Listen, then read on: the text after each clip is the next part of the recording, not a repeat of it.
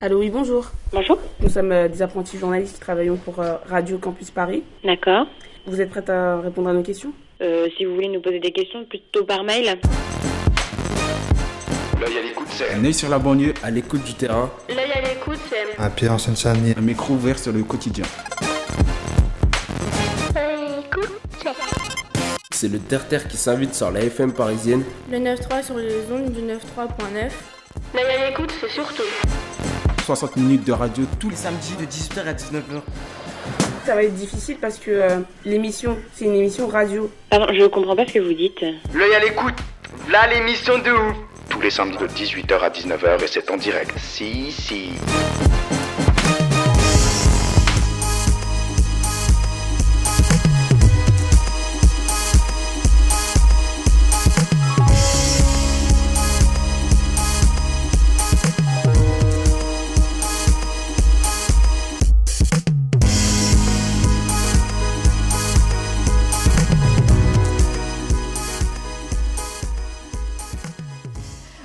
Enfant noir, à la peau noire, aux yeux noirs, aux cheveux crépus ou frisés est un enfant.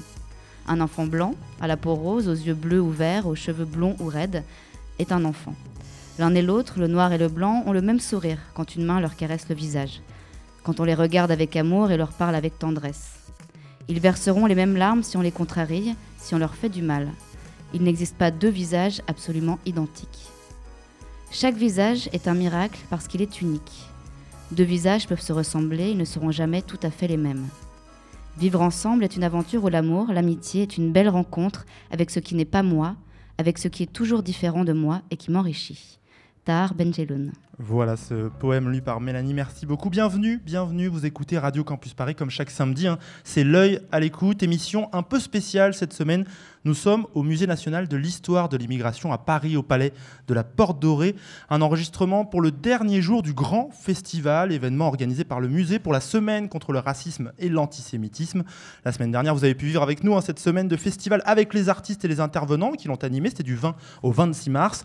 Aujourd'hui, on va évoquer le thème principal de cette semaine, la lutte contre le racisme sous toutes ses formes. Alors comment s'exprime le racisme chaque jour? Comment peut-on agir pour le contrecarrer? Et surtout comment démonter les préjugés, les fantasmes qui alimentent souvent ces rejets? Ces questions, on va les aborder avec nos invités à travers les rencontres que nous avons enregistrées tout au long de cette semaine de grand festival au musée de l'immigration. Une heure pour réfléchir, comprendre et agir. C'est l'œil à l'écoute, émission spéciale sur Radio Campus Paris 93.9 FM. Say the Black Panther Party that they can do anything they want to to us. We might not be back. I might be in jail. I might be anywhere. But when I leave, you can remember I said, two, three, Radio Campus Paris. Voilà, Fred Hampton pour bien démarrer, c'est toujours très bien. Je vais présenter nos invités qui ont pris euh, la peine de venir nous voir aujourd'hui, ce dimanche. Véronique Decker, bonjour. Bonjour Véronique Decker, vous êtes directrice d'école primaire à Bobigny. Vous enseignez depuis euh, plus de 30 ans en Seine-Saint-Denis. Vous avez compilé, on va dire, vos expériences dans un livre qui s'appelle Trop classe. Euh, Christelle Madénouveau Yama Jaco, bonjour. Bonjour. Merci d'être avec nous. Tu es, vous êtes militante associative. Vous avez créé récemment l'association IDS IDs, Oui. on dit ça comme ça, qui propose des formations à la communication interculturelle. On va expliquer un peu ce que c'est un peu plus tard. Karim Misquet, bonjour à vous. Bonjour. Écrivain, réalisateur de documentaires. Le dernier livre, c'est N'appartenir, qui est sorti en 2015. Et avant, il y a eu une série documentaire pour la chaîne Arte.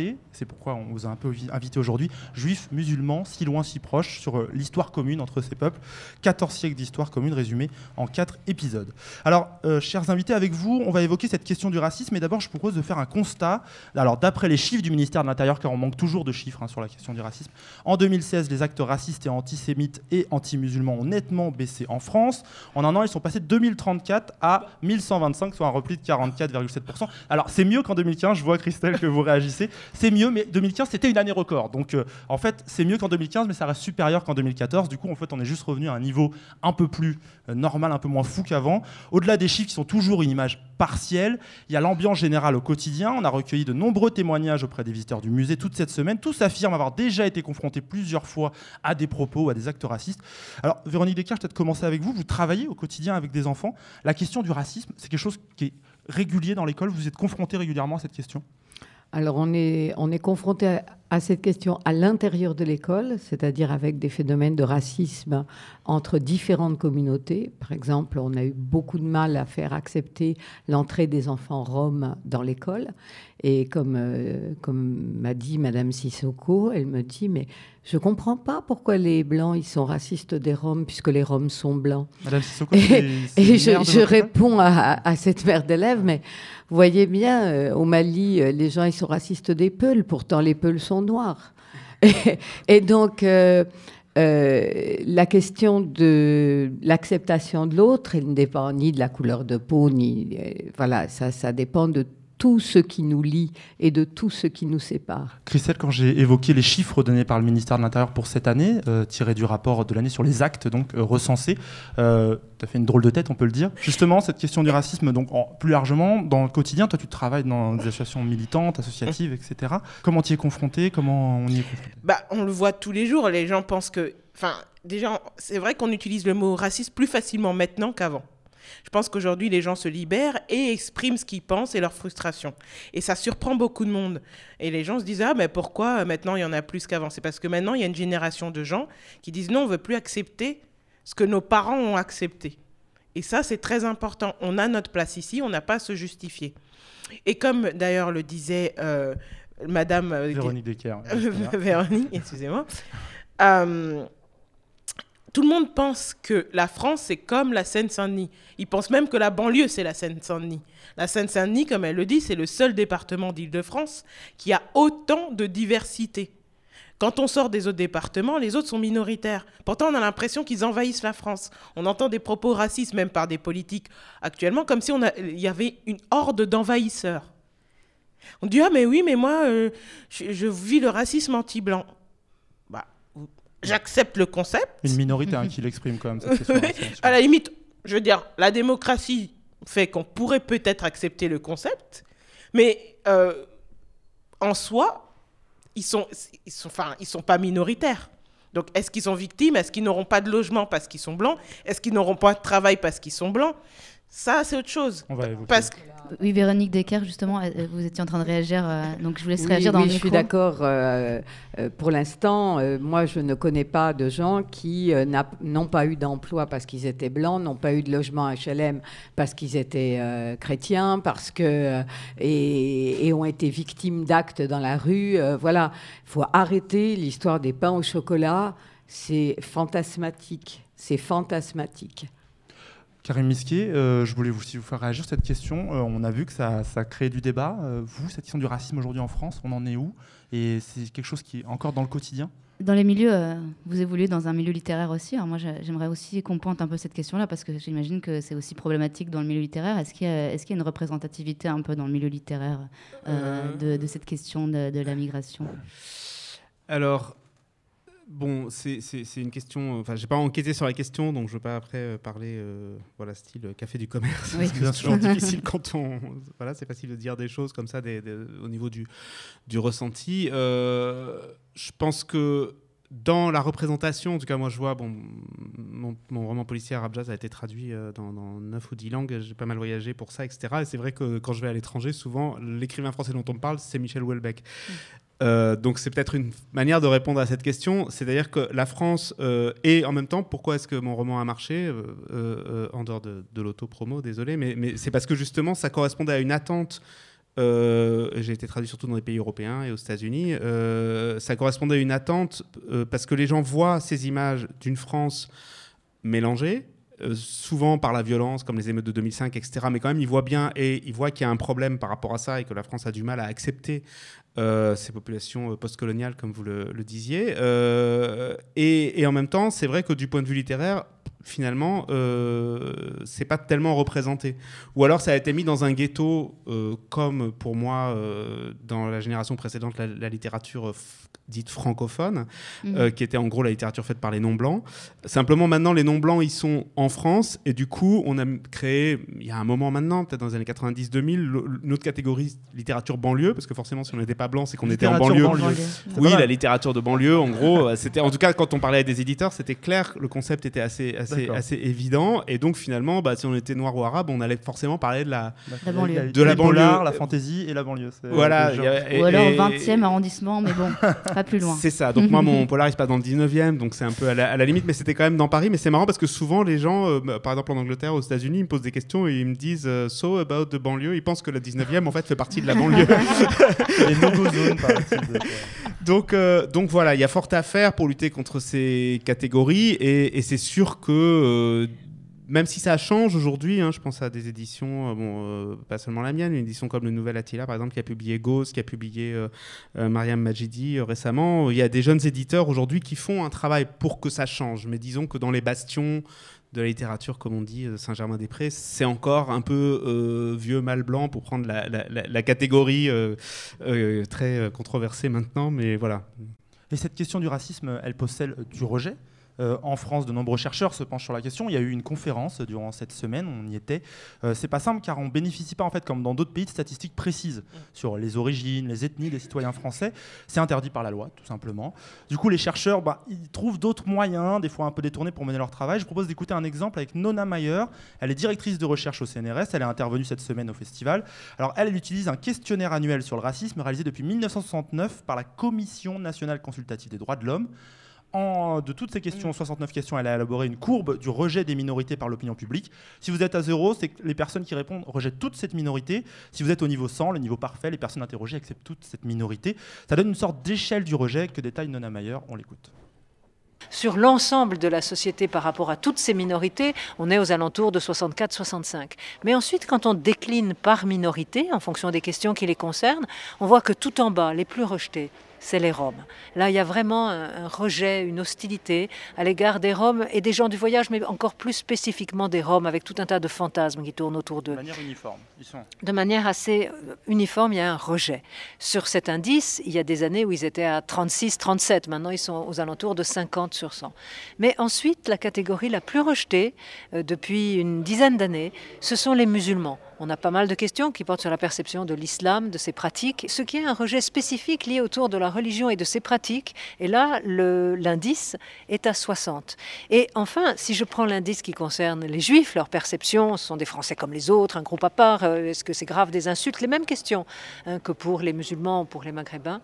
Là, on trouve que c'est de très loin la minorité la mieux acceptée et qu'il y a une montée avec maintenant une stabilisation aux alentours de plus de 80 sur 100. Voilà, donc Nona Mayer, hein, directrice de recherche au, CN au CNRS. Alors, on va s'intéresser à cette question des minorités. Véronique Descartes, la question des enfants roms, vous l'avez euh, commencé à l'évoquer tout à l'heure.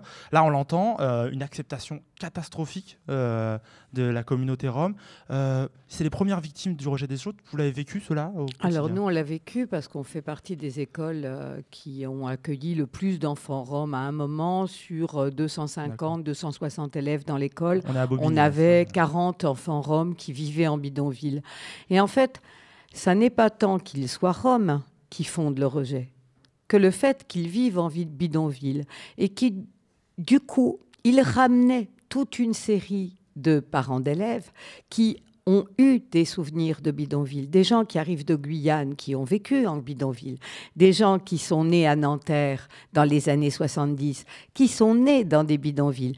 Ils ramenaient ces, populations qui aujourd'hui sont, euh, je ne dis pas intégrées, mais ont accédé aux droits sociaux ordinaires des habitants de la France, ils les ramenaient à cette période où ils n'accédaient pas aux droits sociaux ordinaires.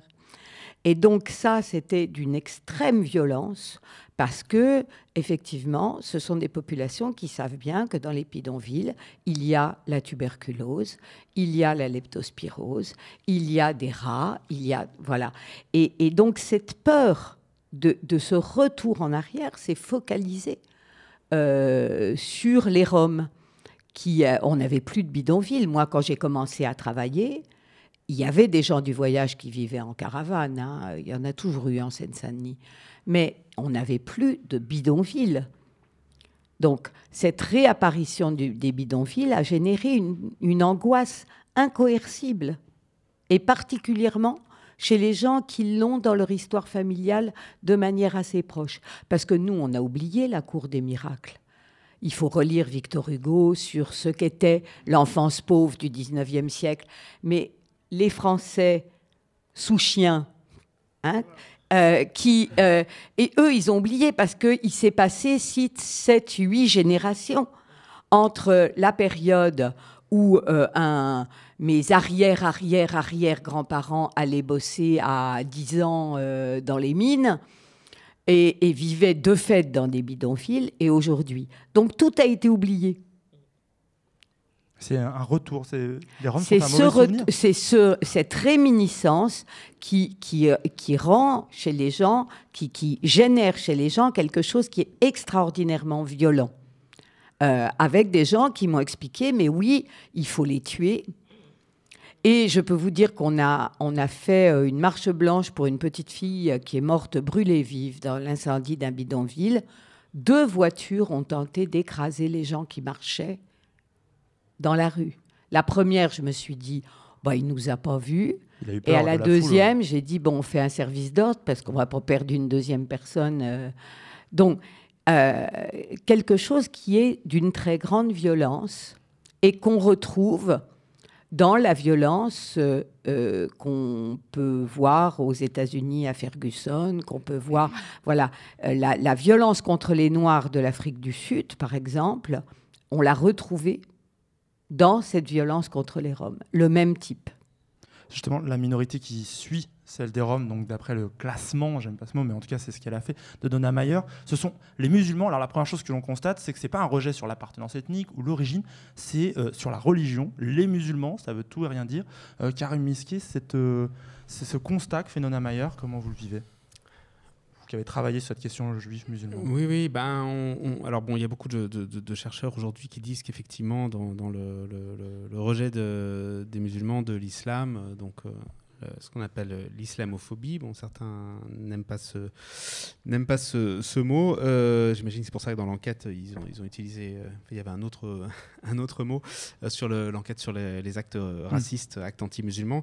Euh, et, et on voit qu'il y a effectivement certaines euh, une, une forme de rejet de l'autre, d'essentialisation de l'autre euh, par rapport à, à des pratiques plus ou moins réelles, plus ou moins fantasmées, euh, qui ressemblent au rejet euh, des juifs euh, dans l'entre-deux-guerres. Euh, y a les choses se recyclent en fait, parce que la question, c'est la question de la place de l'autre, et donc la question de, quel est le pire. Donc aujourd'hui, effectivement, bah voilà, c'est pas très étonnant. Les les Roms, c'est intéressant parce que finalement, euh, ce qu'on voit, est-ce que vous disiez sur le- le- cette question de la mémoire euh, des bidonvilles, etc., c'est que c'est que c'est ceux qui sont victimes du racisme, y compris des Noirs et des Arabes sur eux. Euh, donc, euh, donc forcément, c'est logique que ce soit les plus rejetés parce qu'ils cumulent, parce que vraiment personne peut, peut les saquer. Quoi. Euh, en gros, on les supporte pas, c'est physique, c'est voilà. Et, euh, et puis, ben, derrière, voilà, il y a les, les, les- les musulmans. euh, qui occupent, oui, je pense, cette ça- place de. il- musulmans, c'est, enfin, ça peut être des mais Pakistanais. musulmans, ça veut rien dire. Enfin, ça ne veut rien dire. Ça veut rien dire. Moi, je sais pas, intuitivement, j'aurais tendance à dire que ça, reprend aussi quelque chose qui était dans. Enfin, il y a beaucoup de choses qui se mélangent. Il y a euh, tout un, phénomène mondial qui existe. Euh, je veux dire, euh, bon, l'État islamique, ça existe. le terrorisme, ça existe. Ça, c'est pas un fantasme, c'est bien une réalité. Et donc, évidemment, les gens, bah, cette violence-là, ils savent pas quoi en faire. Il y a quelque chose qu'ils comprennent pas. Et, ça, c'est assez compréhensible. Là où il y a un problème qui se pose, c'est dans l'instrumentalisation qui est faite par les dirigeants politiques et euh, par un certain nombre euh, de personnalités médiatiques. C'est une conséquence d'un discours politique pour vous? Bah, je pense que le conséquent, c'est pas seulement une conséquence d'un discours politique. Je pense que c'est une conséquence d'un ensemble de choses, c'est-à-dire à la fois ce contexte international, mais aussi des problématiques internes à la société française qui font qu'aujourd'hui euh, la minorité euh, donc euh, d'origine maghrébine, hein, parce qu'après ça se, avec les musulmans d'Afrique subsaharienne, ça se mélange avec un racisme anti-noir. Enfin, c'est encore d'autres choses. Mais en tout cas, pour les musulmans d'origine maghrébine qui sont là depuis quand même un certain temps, il y en a pas mal aussi qui sont devenus presque invisibles dans la société française. Et là, je pense qu'on rejoint quelque chose qui était de l'ordre de, je crois que c'était Yank- Yankelevitch qui disait que l'antisémitisme c'est la haine de l'imperceptiblement autre. Et je pense que là, on revient aussi à ça, c'est-à-dire que tout d'un coup, ce musulman-là, on voit plus trop quelle est la différence. Euh, il est médecin à l'hôpital, euh, prof, euh, il est dans l'administration, voilà, il peut. il- il- Et, et- et là, on ne sait plus qui on est euh, soi-même. Donc ça, plus le contexte international, le terrorisme, etc., ça fait beaucoup de raisons qui, qui convergent. C'est un peu un phénomène social total, comme, euh, comme on dit. Quoi. Alors Christelle, justement, vous qui êtes actrice de terrain, comment on lutte contre des fantasmes? Est-ce que c'est pas un peu lutter contre des moulins avant euh? Faut déjà que les personnes soient quand même relativement volontaires. Pour avoir fait des interventions, par exemple en milieu scolaire, comme aussi auprès d'adultes, on peut être surpris de la réalité. Par exemple, on voit aussi des phénomènes qu'on ne voyait pas avant. Avant, je pense qu'il y a dix ans, une personne ne s'identifierait pas par... euh, si on lui demande tu viens d'où, il dirait pas bonjour, je suis musulman. C'est devenu une identité. Aujourd'hui, vous avez des gens qui. ah oui, qui vont dire bonjour. je-. Un enfant de. Oui, ça peut être un enfant de 11 Vous ans ou 14 constaté. ans qui vont dire bonjour. Être musulman, c'est devenu une nationalité.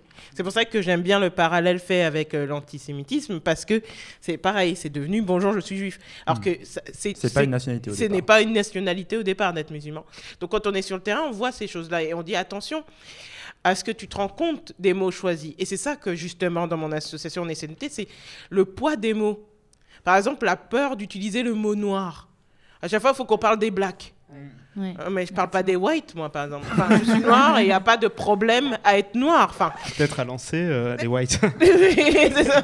On a, justement, on a justement eu ce problème-là euh, dans un atelier, dans le cadre d'un atelier de l'écoute, où, des jeunes nous parlaient d'une chanson et disaient euh, il est français et euh, elle, elle est noire. Enfin, elle est français et lui africain. Et je dis mais pourquoi tu dis français? Enfin, et il est blanc en fait. euh, La, la- la parole de la chanson, c'est il est blanc. Pourquoi tu dis français? Il dit parce que je peux pas dire blanc, parce que tu peux pas dire noir, donc je peux pas dire blanc. Je dis ah, mais enfin, on est blanc, oui, dis blanc quoi. Et c'est- il est français, c'est lui il est français, il est noir. Toi t'es noir, t'es français. Oui, bah alors français ça marche pas. Et effectivement, c'est difficile d'utiliser ces mots. En fait, on a, un problème, on, a, on, a, on a un problème. à- en France, on a un problème à identifier les personnes par les couleurs. Ça, c'est historique. Mais vous voyez, même pendant ce forum auquel on a assisté mardi dernier, quand il a fallu parler des personnes non blanches, il a fallu qu'on aille à leurs origines. Mais des origines qui remontent à quand? C'est ça que justement Oui, la ça- question. vous que- fait réagir, euh, J'ai fait réagir. Je dis, mais avez attention. Attention, ça remonte à quand? Quand on a remis en cause le panel en leur disant bah, la diversité, le panel ne le présente pas parce que nous avions que des chercheurs blancs. Par exemple, ils ont dit oui, mais on veut des chercheurs. Ah, parce qu'il n'y a pas de chercheurs noirs ou méditerranéens. Ça a été la On réponse d'un d'un On se chercheur. souvient que Patrick Simon, démographe, avait dit Euh, euh, oui, C'est pas ma faute, on invite que des blancs avec moi. Et voilà, c'est pour ça. être une blague et ça a bon marché. C'est ça. Donc c'est que eux-mêmes dans leur recherche, ils se posent même pas la question, mais pourquoi à côté de moi il n'y a pas tant que ça? Mais c'est aussi et comme je dis aussi aux jeunes qu'on est en intervention, n'oubliez pas et n'oubliez pas que nous sommes une minorité en chiffres. Ce n'est pas parce qu'à côté de vous vous n'avez que des personnes différentes que dans la réalité c'est le cas. Si vous vous vous trouvez pas représenté tout le temps dans les médias, c'est parce qu'il faut déjà des personnes pour les représenter. Tous les jours, on leur rappelle, on lui pose la question, tu viens d'où? Quand on te pose toujours la question, tu viens d'où? C'est un peu, mais qu'est-ce que tu fous là? Un petit peu. D'au- D'autant que les enfants aujourd'hui, ils viennent massivement de l'endroit où ils sont nés, c'est-à-dire de l'hôpital Jean Verdier. Moi, j'avais un élève. Jean Verdier, c'est l'hôpital à Bobigny, c'est Euh, ça à, à Bondy, À Bondy, donc à côté, mais juste qui, à côté. qui fait les naissances euh, pour euh, notre secteur. Il y, a, il y a une fois, on a eu ça, quelqu'un qui a demandé à un élève, mais toi, tu viens d'où? Et il fait. euh, Jean Verdier. Bah voilà. Qu'il a Et né, il a oui, grandi oui, au même il endroit. est de Jean Verdier. Et c'est justement l'importance de la minorité visible, c'est parce que c'est visible. Et comme c'est visible, on ne peut pas être français de souche. Bien qu'on fait partie de l'histoire coloniale. Donc, à un moment... enfin, parce qu'en France, quand même, ce qu'on retrouve majoritairement, c'est des personnes des anciennes colonies. Donc, des, per- personnes qui ont contribué à l'histoire de France. Il ne faut pas que ce soit juste une page d'un livre d'histoire, même pas un paragraphe. Il faudrait que ce soit un vrai cours et qu'on l'assume. On comprendra pourquoi, à dans certains quartiers, même à Paris, on a euh, une forte, euh, une forte euh, communauté d'une certaine origine. Pourquoi dans le Nord Pourquoi ci Pourquoi ça On saurait aussi que dans nos minorités visibles, il y a des classes sociales. Ce n'est pas parce qu'on est une minorité visible qu'on est enfant d'ouvrier, que c'est être, que ce n'est pas parce, ce n'est pas forcément, on n'est pas les premiers à faire des études. Il y avait déjà un intellect et une culture dans ces pays-là qu'on a rapporté. Sinon, il faut parler aussi. Il faut arrêter de parler que de Gallimard, par exemple. Il faut aussi citer l'Armatan ou Présence africaine ou d'autres maisons d'édition qui ont été faites. Parler de la mosquée. Pourquoi elle a été créée, la mosquée de Paris? Enfin, je veux dire, Oui, il y a toute une histoire à, il y a toute une histoire. C'est pas juste euh, ah attention, il y a la Tour Eiffel Et euh, alors la France, c'est la Tour Eiffel, l'Arc de Triomphe et, Napoléon. On a fait ce constat euh, donc des questions du racisme en France. On va prendre quelques minutes pour respirer avec un morceau qui a une histoire particulière. Il s'appelle 11 minutes 30 contre les lois racistes. On n'écoutera malheureusement pas une 11 minutes 30. C'est un morceau collectif historique et fondateur du rap français. Il date de 1997 déjà. C'est le premier en gros qui a réuni toutes les stars de la scène rap française de l'époque sur un même morceau. Et il dénonce à l'époque les lois Debré qui durcissaient les conditions de séjour des immigrés en France. Les rappeurs visent aussi le Parti socialiste qui a lui-même était à l'origine de lois plus répressives concernant le séjour des immigrés lorsqu'il était au pouvoir. Alors on écoute un extrait de ce morceau qui, 20 ans après quand même, est toujours d'actualité et il semble que seuls les noms des ministres ont un peu changé. Loi de fer, loi Jox, loi Pasqua Debré, une seule logique. La chasse à l'immigré. Et n'oublie pas tous les décrets et circulaires. Nous ne pardonnerons jamais la barbarie de leurs lois inhumaines. Un État raciste ne peut que créer des lois racistes. Alors assez de l'antiracisme folklorique et bon enfant dans l'euphorie des jours de fête. Régularisation immédiate de tous les immigrés sans papier et de leurs familles. Abrogation de toutes les lois racistes régissant le séjour des immigrés en France. Nous revendiquons l'émancipation de tous les exploités de ce pays. Qu'ils soient français ou immigrés. Et au fait, qu'est-ce que t'en penses, toi Je ne veux pas faire de politique, ma mission est artistique. Mais quand je vois tout le trafic, on ne peut pas rester pacifique. Les lois qu'ils veulent mettre en application corroborent mon accusation. Trop de mes semblables pètent les plombs dans le tourbillon de l'immigration. Tout pays au monde expulse ses immigrés clandestins. C'est vrai, mais la France a une autre responsabilité entre les mains. Les faits sont historiques. Le peuple français a fait couler son sang pour écrire noir sur blanc les bases d'une démocratie en Occident. Que les dirigeants s'en souviennent. Attends, je les illumine. Droit d'asile pour les populations victimes de la misère du globe. Combattre le racisme, le fascisme, le sexisme et toutes sortes de xénophobes. Sans papier, donc sans droit. Sans droit, donc écrasé par les lois. La justice nude sa ronde d'abat quand on voit ses désidérata. Au grand jour, je reste lucide dans mon faubourg et garde un œil sur les vautours. Une excuse, les gens savent très bien pour qui ils votent. 52% de fils de pute à vitrolles. Une fois pour toutes, c'est clair. Idem pour ces ministres mielleux, fielleux. Autant des lois pour séduire ce type d'électorat. Rappelle-toi qui s'est battu pour la France. Couteau entre les dents rampant et rien dans la panse. Tu collaborais à l'époque, chien. Un tout tout docile. Heureux de voir les Arabes débouler pour libérer ta ville. De choc, ça devrait, je traque. Les faf en costard, la gauche caviar. La droite de la droite pouvoir moyen, resistenza. Effet independenza. Tous égaux devant les lois, dixit sentenza. Voilà, c'est l'œil à l'écoute. Vous venez d'entendre Akhenaton, Dayam, mais aussi Assassin ou encore les membres du ministère Hammer. C'était la crème du rap des années 90, réunis pour la seule et ultime fois contre le racisme. C'était un extrait de 11 minutes 30 contre les lois racistes, 1997. Radio Campus Paris.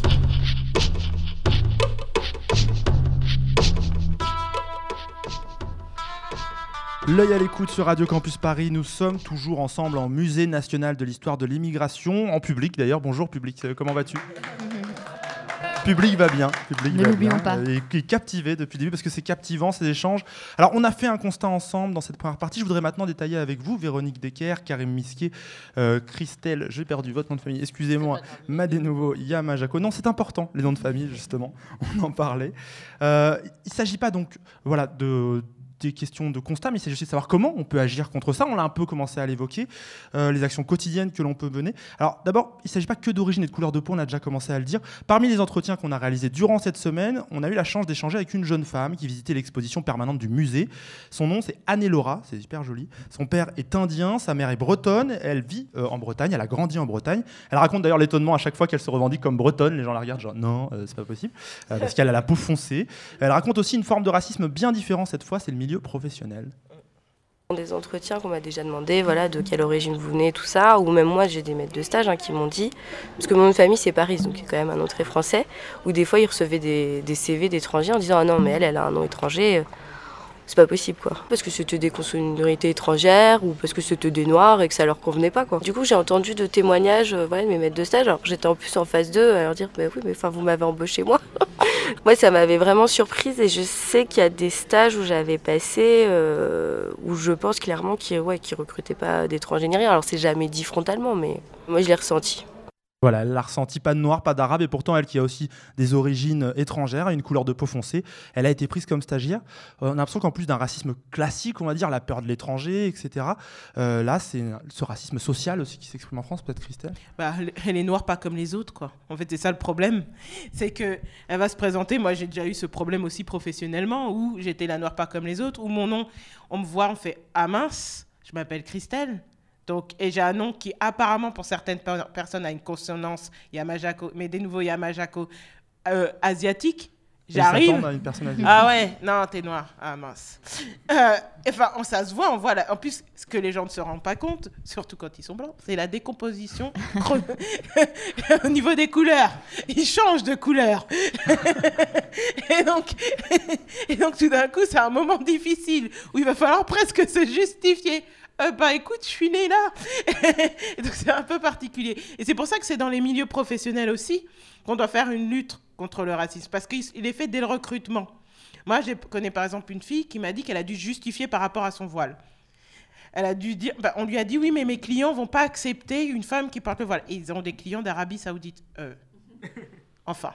Donc, elle a fallu qu'elle crée un discours. Il a fallu qu'elle trouve les mots justes. Et comme je lui dis, ta vérité et leur vérité n'est pas la même vérité. Mais il va falloir trouver un juste milieu. Un consensus en tout cas. Un consensus sans se perdre.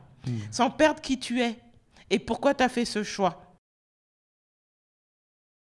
Je voudrais vous faire écouter un nouvel extrait euh, de l'entretien que nous avons réalisé avec Nona Mayer, on en parlait tout à l'heure, directrice de recherche au CNRS, spécialiste des questions de racisme. Euh, elle a donc élaboré cette courbe mesurant le niveau de tolérance de l'opinion publique envers les minorités. Elle s'est intéressée particulièrement à la communauté juive, entre autres, à la question de l'antisémitisme. Elle explique un peu pourquoi on en discute. Alors Mayer, vous travaillez plus particulièrement donc, sur la question des racismes, mais sur la question de l'antisémitisme et celle des préjugés. C'est ce que vous nous avez présenté durant cette conférence. Vous expliquez que si la tolérance de l'opinion des personnes juives augmente dans l'opinion publique depuis 2000 à peu près, vous donniez, celle des actes et des violences contre eux augmente aussi. Il y a plus de tolérance, mais il y a aussi plus d'actes violents contre eux. On peut raconter ça, on peut expliquer ça? On voit que les actes et les menaces antisémites étaient minoritaires avant 2000 et qu'ils ont explosé à partir des débuts de la seconde intifada en 2000 et que depuis, ils suivent de très près euh, toutes les grandes opérations israéliennes dans les territoires occupés. Donc là, au niveau des actes et des menaces, il y a eu une montée. Il y a des années où la proportion totale des actes et menaces antisémites font plus de la moitié du total des actes et menaces racistes recensés. Donc c'est beaucoup pour une petite communauté, puisque les personnes qui se déclarent juives, on les estime à à peu près un, demi-million de la population résidant en France. Donc là, on a clairement quelque chose, et euh, surtout quand on voit euh, des images dans les médias euh, de- des- chars israéliens, il y a des images qui, qui font, provoquent souvent de l'émotion, un sentiment d'injustice. Donc ça, il y a quelque chose de très clair là. Il y a une montée des actes antisémites, des actes qui sont de diverses natures. Bah, il y a d'un côté, il y a le terrorisme, hein, de l'affaire Mera euh, à ce qui s'est passé à l'hypercachère. Ça, c'est la face la plus grave et la plus sombre.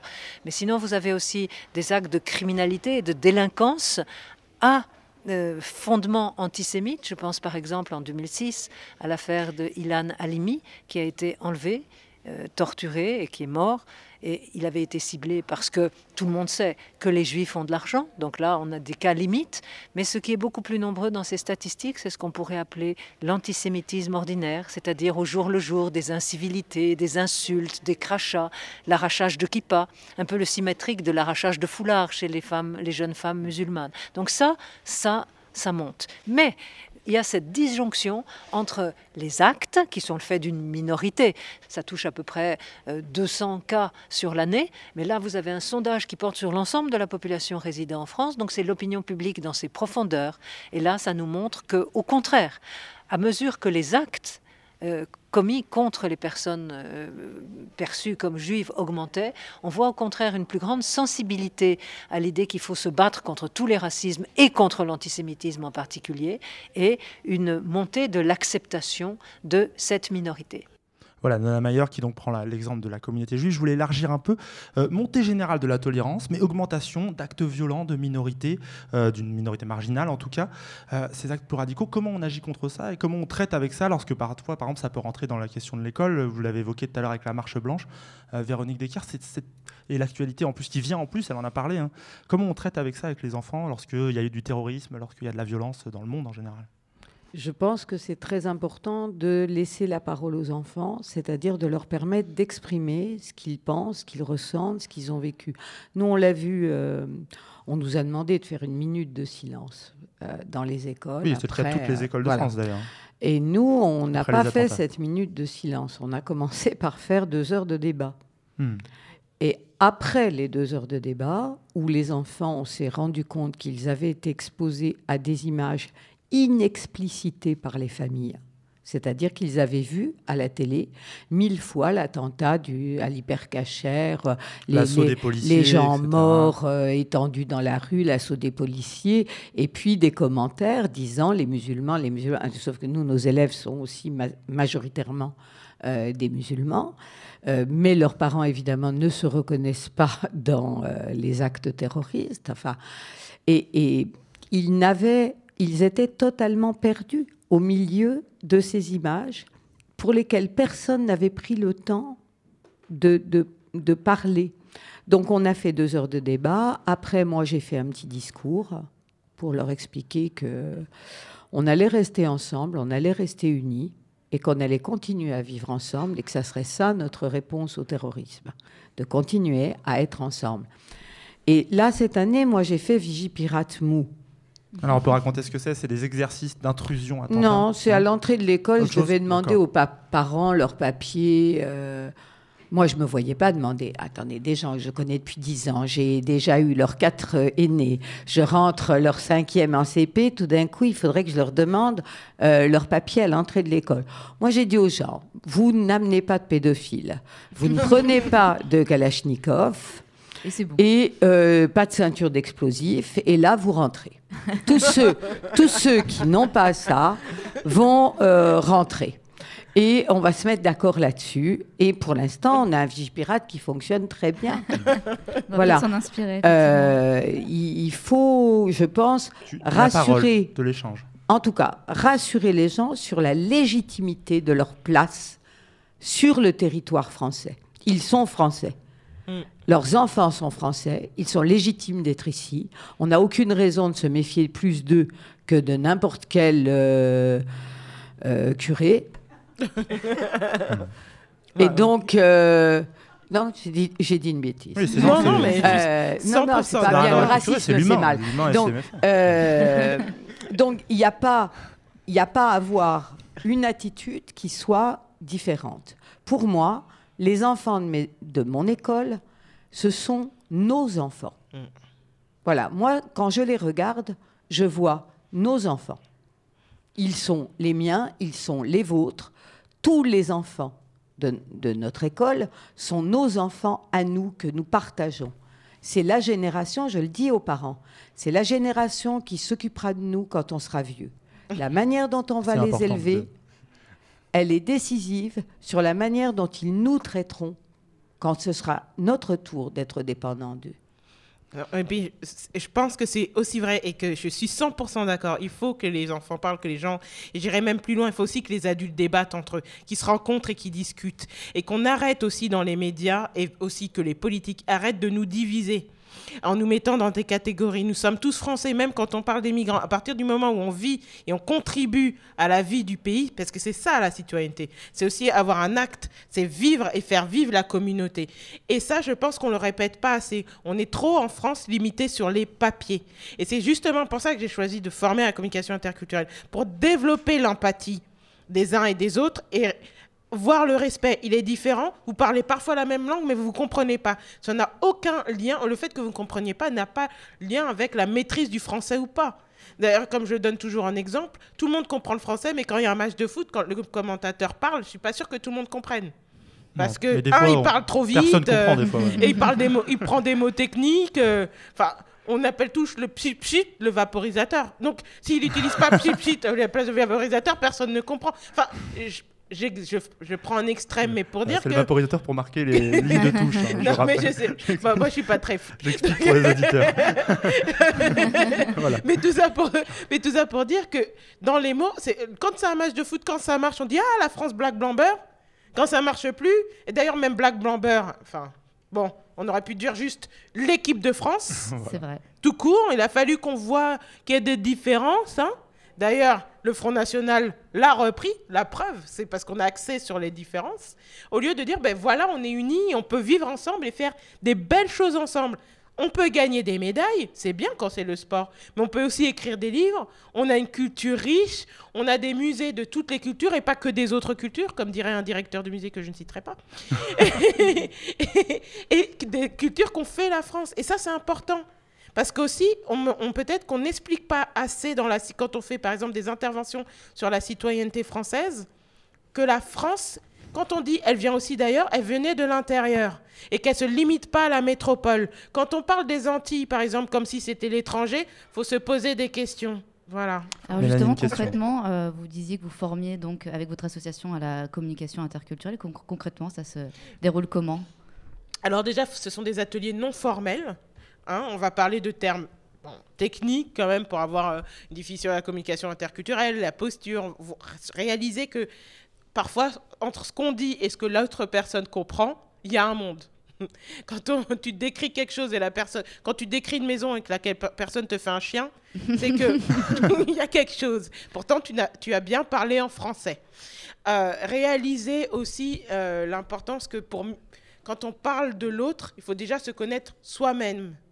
Hein, quand Sartre disait l'enfer c'est les autres, c'est pas que les autres sont vraiment un enfer, c'est qu'ils nous révèlent de nous quelque chose qui nous plaît pas. Donc déjà quand on se pose en question, quand on se remet en cause et qu'on se connaît mieux soi-même, l'autre devient quelqu'un déjà de plus proche et de plus accessible. Et c'est ça qu'on fait dans mes formations.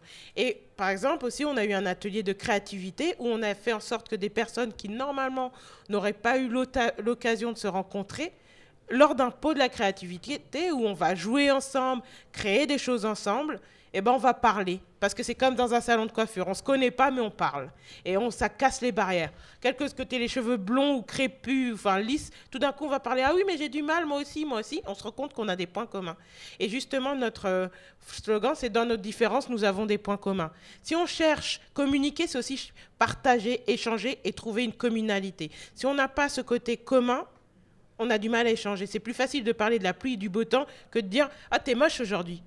C'est plus sympa. Karim Misquet, très rapidement, on va écouter un peu de musique dans quelques instants, mais cette question des mots, ça doit, ça doit vous interpeller quand même. Oui, ben, euh, enfin, je- je- en, en revenant un peu en arrière, quand j'écoutais ce que vous disiez sur, euh, sur ce que vous faites dans votre école et tout ça, et, et ça, ça me faisait penser à ce que Bourdieu disait sur la main gauche et la main droite de l'État. Euh, C'est-à-dire qu'effectivement, il y a heureusement en France beaucoup de gens qui font euh, un travail euh, formidable pour empêcher que la société se délite, et il y a d'autres gens qui, eux, sont à la tête de l'État quand même, et, contre lesquels personnellement j'ai beaucoup de colère, euh, et qui font tout pour diviser la société. Et je pense que, et je pense que, y a, et il faudrait peut-être quand vous parliez de gens mal éduqués, je pense qu'on a une élite qui est extrêmement mal éduquée. On ne sait pas comment ils ont été éduqués, on ne sait pas comment, quelle est la vision de la société qu'ils ont, mais ces gens-là sont pour moi dans la destruction et je ne sais pas comment les choses vont s'équilibrer. Après, je suis toujours très content quand je rencontre des gens qui, au contraire, sont pour essayer de, faire tenir les choses, mais, mais je pense que ces gens-là, il faut aussi les mettre en accusation et les renvoyer à leur responsabilité parce que normalement, ils ont des fonctions publiques et c'est grave. Ils sortent majoritairement des écoles privées. Et, À tous les parents qui veulent mettre leurs enfants dans le privé, il faut bien regarder. Apparemment, le directeur de la haute autorité du machin de la gauche était à l'école avec celui de la haute autorité du machin de la droite. reproduction sociale. euh, dans, la, dans la même école euh, privée, sélective. Voilà, ils, sujet, sont euh, éduqués à l'écart du peuple et ne le comprennent plus. Sur le sujet d'ailleurs, on vous conseille le travail Où des, ils font des des choix Charlot, sur hein, la- l'histoire euh, enseignée, qui fait qu'ils ont un manque de culture générale énorme. On a un candidat à la présidentielle qui a fait des affirmations sur l'histoire de France qui faisaient peur. À une époque, effectivement. On va écouter un peu de son maintenant à l'ancienne. C'est un choix d'Émilie, notre coordinatrice euh, à l'œil à l'écoute. Public Enemy avec Fight the Power.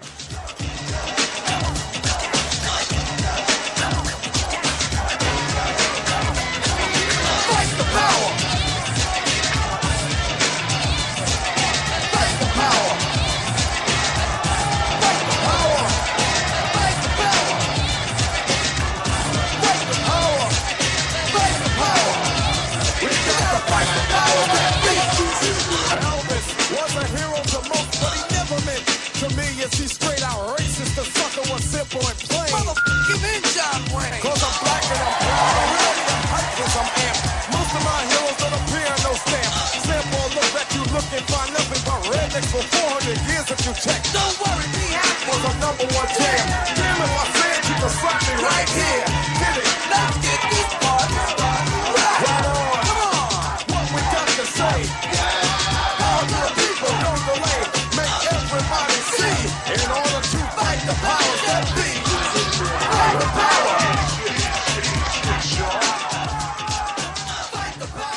Voilà, Public Enemy, Fight the Power. Là aussi, on remonte loin, loin dans l'histoire du rap, mais c'était vraiment très, très bien. Radio Campus Paris 93.9. L'œil à l'écoute jusqu'à 19h. Sisters and brothers, that is what the power of the people is all about.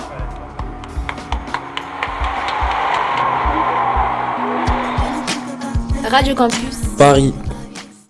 Voilà, on est toujours avec Karim Misquet, romancier et documentariste, Christelle Medenouveau-Yama Jaco, militante associative, fondatrice d'une association qui s'appelle qui forme les gens au dialogue interculturel, Véronique Decker, directrice d'école à Bobigny. Je voudrais aborder avec vous un des grands sujets de la lutte contre le racisme, c'est euh, bah, la lutte contre les préjugés de fantasmes, on en a pas mal parlé, qui sont souvent à la source du rejet. Euh, Karim Misquet, je vais me tourner vers vous. Ces préjugés, vous avez lutté contre eux, en tout cas vous avez remis un peu des choses à l'endroit à travers une série documentaire, Juifs, musulmans, si loin, si proches quatre épisodes de 52 minutes qui racontent l'histoire commune des communautés, des gens de ces deux religions euh, à travers les siècles. On va écouter un très court extrait d'abord.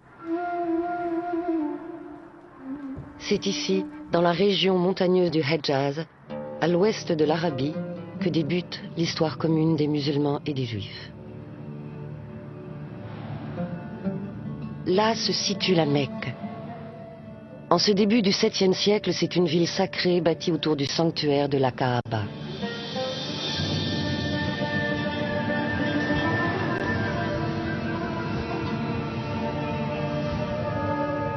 La majorité des Arabes sont polythéistes. Ils effectuent souvent des offrandes à leur divinité.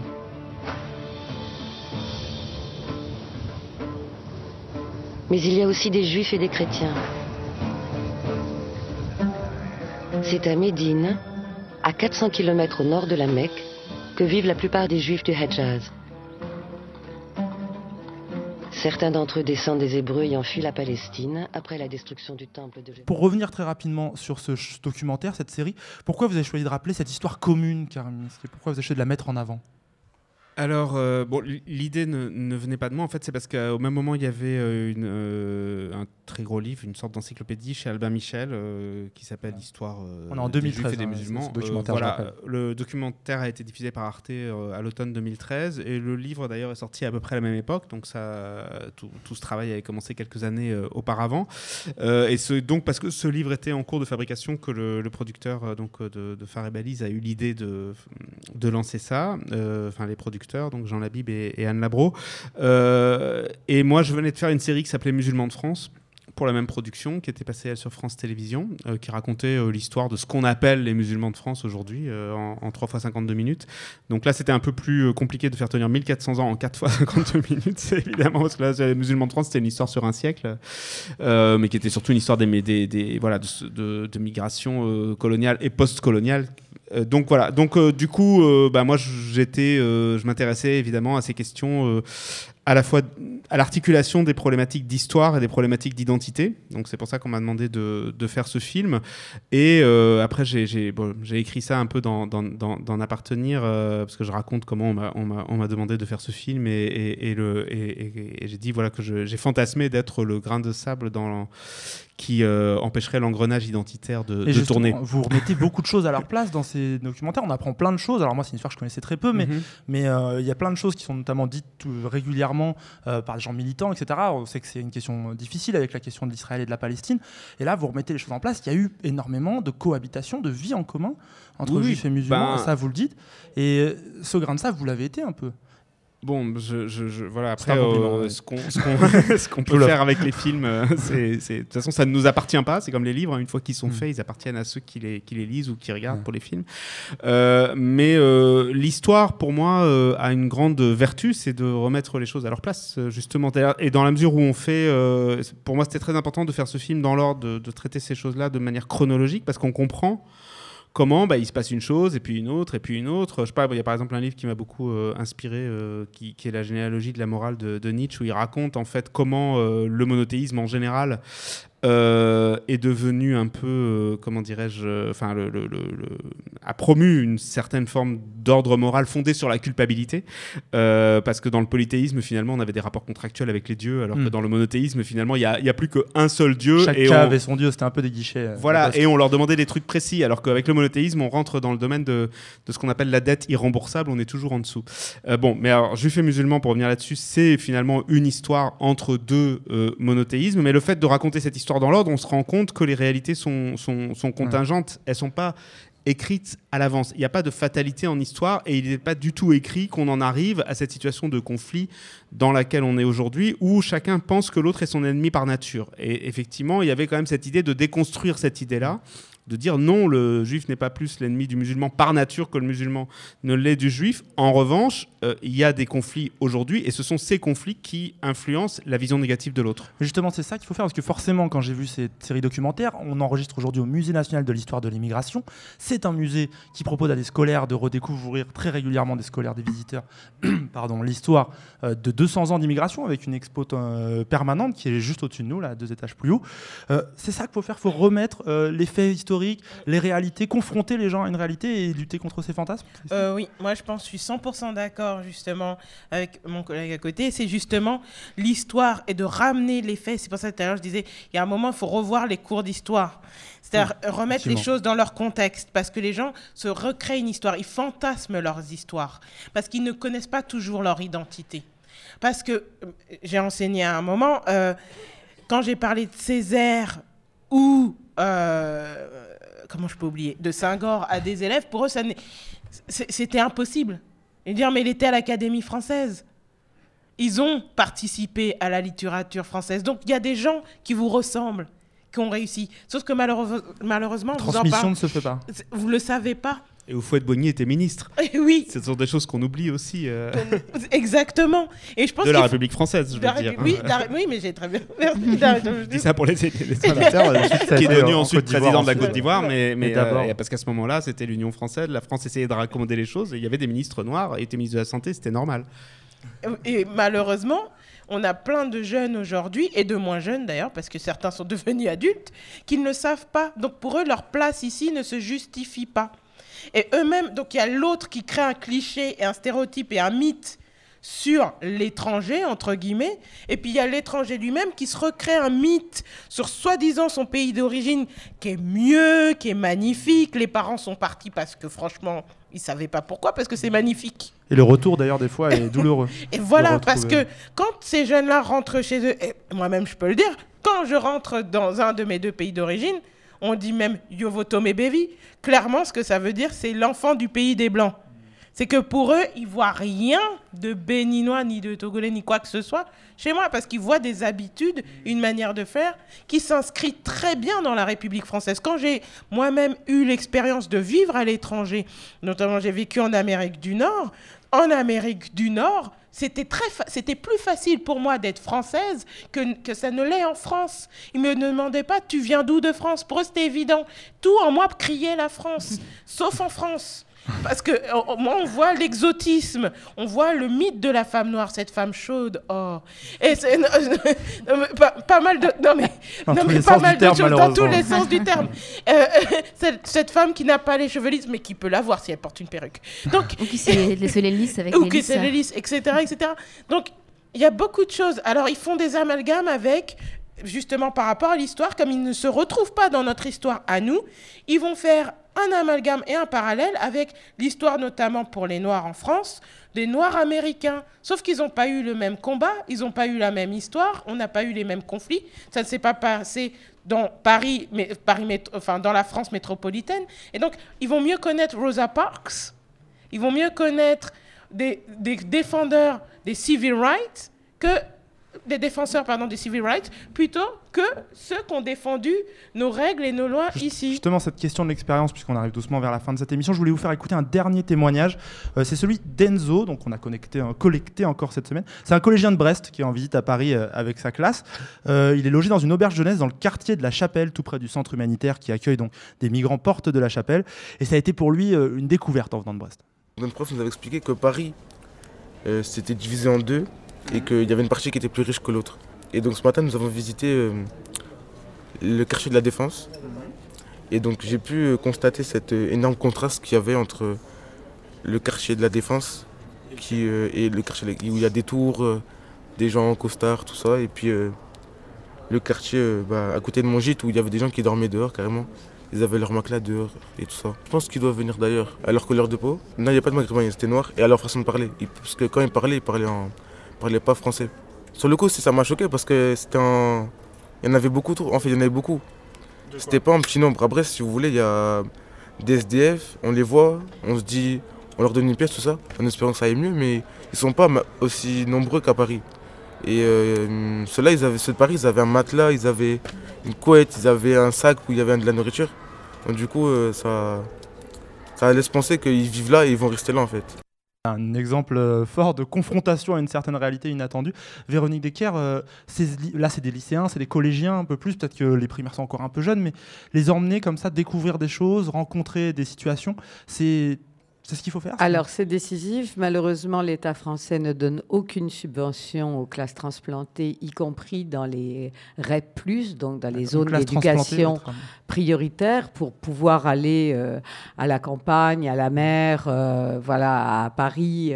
Il n'y a plus aucun budget donné par l'État. Euh, et nous, notre ville a décidé de supprimer le budget de la bibliothèque scolaire. On avait 2 euros par an et par élève et ils ont décidé de les supprimer. C'est quoi Donc- cette ville? C'est Bobigny. Euh, c'est ce c'est ça. Voilà. Euh, C'est bien de le moi, ce que je constate, c'est qu'effectivement, on a nombre de nos élèves qui, quand ils rentrent dans les pays d'origine de leurs parents, se font traiter de français pendant un mois, et ensuite, pendant les 11 mois suivants, se font traiter euh, d'Algériens, d'Arabes, de... euh, Quand ils reviennent en France. Quand ils reviennent en France. Et que cette, cette espèce de double rejet, où ils sont rejetés dans le pays d'origine de leurs parents, et où ils sont également rejetés dans ce qui est nécessairement leur pays, parce qu'on est toujours du pays où on a passé son enfance quand même. C'est-à-dire qu'un gamin qui est né ici, quelles que soient ses origines, il sera d'ici. Voilà, il ne sera pas parce que faire élément, des enfants, euh, ça n'est pas euh, cloné. Voilà, les enfants, ils n'ont pas notre histoire, ils ont leur histoire propre et qui se noue là où ils sont nés. Moi, mes fils sont d'authentiques Montreuillois de la Seine-Saint-Denis. Voilà, ils sont nés ici, ni leur père, ni moi ne venions de Seine-Saint-Denis, mais on les a élevés là. Et ils ont une culture qui est propre à ce lieu. Ils ont une culture Des qui est propre, ils, culturelles. par- ils parlent les langages euh, lo- lo- locaux, ils peuvent rentrer dans un foyer malien chercher un mafé à 2 heures du matin. Voilà, ils ont les codes qui permettent de circuler euh, localement et, euh, et- et que nous, nous n'avons pas nécessairement. Voilà.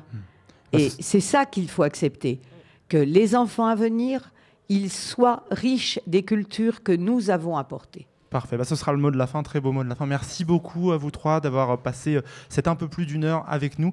Euh, Karim Misquier, je rappelle que vous êtes romancier. Dernier roman, c'est N'appartenir. En fait, c'est Ouais. devenu S'appartenir parce Oui, qu'il y a une ça. adaptation en bande dessinée euh, de N'appartenir voilà, qui est sortie il y a- il n'y a, pas longtemps. D'accord, et bah, la BD aussi. La série documentaire Juifs, musulmans, si loin, si proche, elle peut être louée, entre autres, sur le site VOD d'Arte. Moi, c'est comme ça que j'ai fait. Faites-le parce que ça vaut vraiment le coup. En plus, c'est pas bien cher. Véronique Decker, merci à vous, directrice hein, d'école à Bobigny, je rappelle. Votre livre, trop classe. Et la suite Ah paraîtra euh, le mois prochain et s'appellera euh, L'école du peuple. Eh ben parfait, donc à, à écouter aussi, à écouter, à lire bien sûr. Et Christelle Médénouveau Yama Jaco, merci. Euh, association donc IDs, euh, un rendez-vous à donner ou quelque chose comme ça ou, euh, ou au les quotidien Lundis, euh, les lundis pour les formations et nous contacter sur Helloasso pour voir euh, et sur Facebook pour voir ce qui se passe. Eh ben on fera ça, on fera ça. Merci aussi à toute l'équipe de l'œil à l'écoute qui a réalisé ces émissions au musée de l'immigration. Émilie, Guillaume, Crémena à la communication, bien sûr toi, Mélanie, merci mille fois. Avec plaisir, toujours. Martin. L'œil à l'écoute au musée de l'immigration, ça continue hein, les semaines à venir avec des émissions réalisées par les collégiens et lycéens. Donc euh, suivez ça chaque semaine pendant là, plusieurs semaines. On vous laisse avec le très regretté DJ Mehdi et son sample réalisé pour le morceau Prince de la ville du groupe 113 à l'époque. C'était l'œil à l'écoute sur Radio Campus Paris à la semaine prochaine.